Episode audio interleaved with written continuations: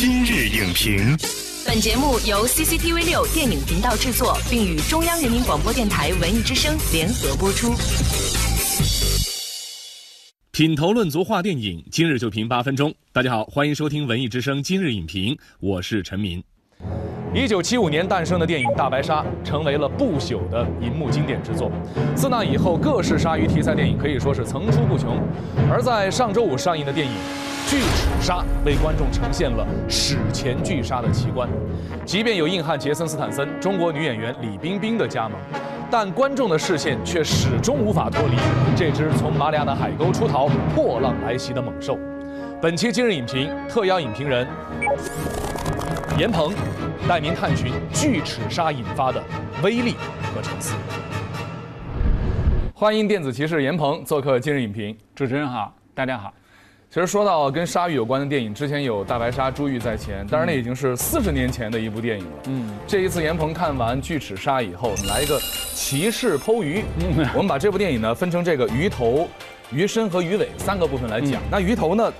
首当其冲吧，对，就它扑面而来的视觉效果也好，或者说这个惊悚效果的这个营造也好，那么有哪些是非常标志性的，能够给我们带来冲击力的？这个鱼头我觉得还是挺好吃的，嗯，对，它就是呈现的这个还是挺漂亮的。其实相对来讲，就是海底还是一个比较神秘的一个地方。另外一个就是这个怪兽它的最吓人的地方就是它的牙非常的这个大。为什么叫锯齿鲨呢？对，在希腊语里边。它的这个英文名字其实就是巨大牙齿的意思。对对对对，呃，据说它的这个牙呀，整个这个嘴有两米五到两米八这么就张开了以后，大白鲨相对于这个巨齿鲨来说呢，就是一道开胃小菜。对对，就一口就给叨没了。对他们那个就是比了一下，就是如果那个大白鲨是一个潜水艇的话，这个就是一个航空母舰。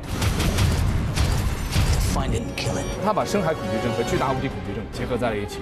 有了一个来自深海的巨齿鲨，人类的这种求生，还有人类面对这种怪兽、这种巨大的这种身体那种渺小的那种感觉，特别是就是有一段那个鲨鱼这个由远及近，突然那个大嘴张开了要咬这个这个小姑娘，包括一个很经典的镜头，就是当鲨鱼在水里边游动的时候，水面上的人看不到鲨鱼的全部，但有一条巨大的黑影。对，就这个我觉得视觉冲击力是挺大。对，所以看这个片子的。这个时候一直觉得这种恐惧感是伴随着你，我觉得这个就是达到了它这个怪兽片的一个基本的效果。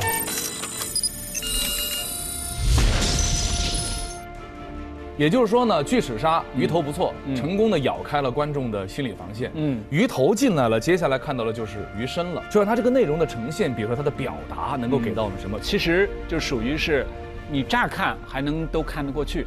但其实细想呢，有很多的这个问题的。在这个片子里头，我们觉得这个人潜到深海下面和浮上来，感觉太简单了。因为就是在这个深海要到这个浅海，人说要经历很长的时间的这个减压，而且它是一个阶段一个阶段。没错啊，你像这个卡梅隆的电影里头就比较注重这一点。他拍过一个电影叫这个《深渊》。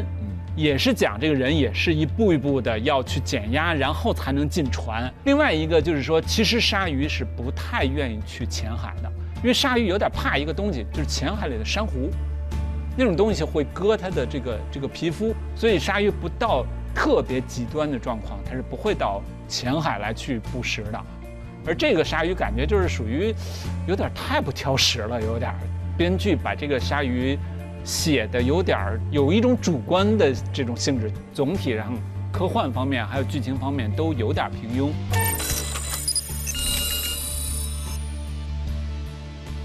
我们再来看一下鱼尾，就这条鱼前进的动力了。一个好的立意的结尾，能够加速这只鲨鱼前进的速度。嗯，那么您觉得这只巨齿鲨在和人类发生一系列灾难性的故事之后，它的完成度怎么样？足够精彩吗？这个怪兽它是一个。代表着一个什么东西？我们怎么去面对它？要不就是面对人物内心的自己的恐惧，要不这个怪兽呢就是一种自然力量的一种象征，不应该去毁灭一些自然的东西，自然的力量会去反噬你。杰森斯坦森他虽然前面有一段讲他内心有一个心结，就是他原来丢弃了他的同伴，虽然是不得已的，但是最后我们感觉到他杀这个鲨鱼。并没有和他这个内心的救赎完全结合起来。I'm gonna make this thing bleed.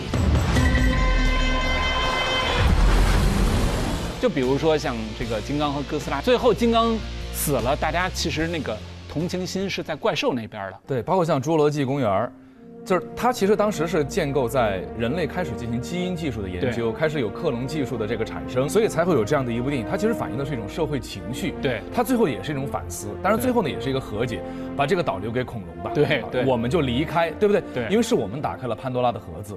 然后大白鲨的话，就比如说那个它是一个外来的恐怖源，大白鲨它的恐惧不光是说来自于人们去游泳，然后它去袭击人类这种这种恐惧，大白鲨还象征着一种外部的战争带来的恐惧。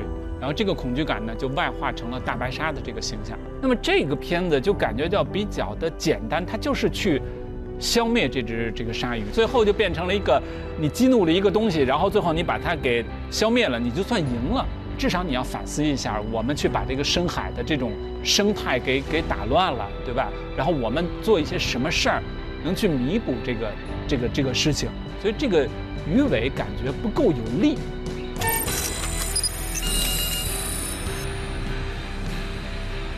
这怪兽大片的想象力好像是越来越丰富，嗯也越来越激烈了，但是呢，往往就显得有些头重脚轻。对，为什么现在就是《侏罗纪公园》又拿出来重新来翻拍《侏罗纪世界》，包括这个巨齿鲨，其实感觉就是像大白鲨重新在不断的在翻版。对这个拍怪兽电影就要拍的越来越极端化，就要越来越找到特别巨大的东西，把什么恐龙啊，把什么史前怪兽啊，全都给再弄出来，加一些科幻的包装。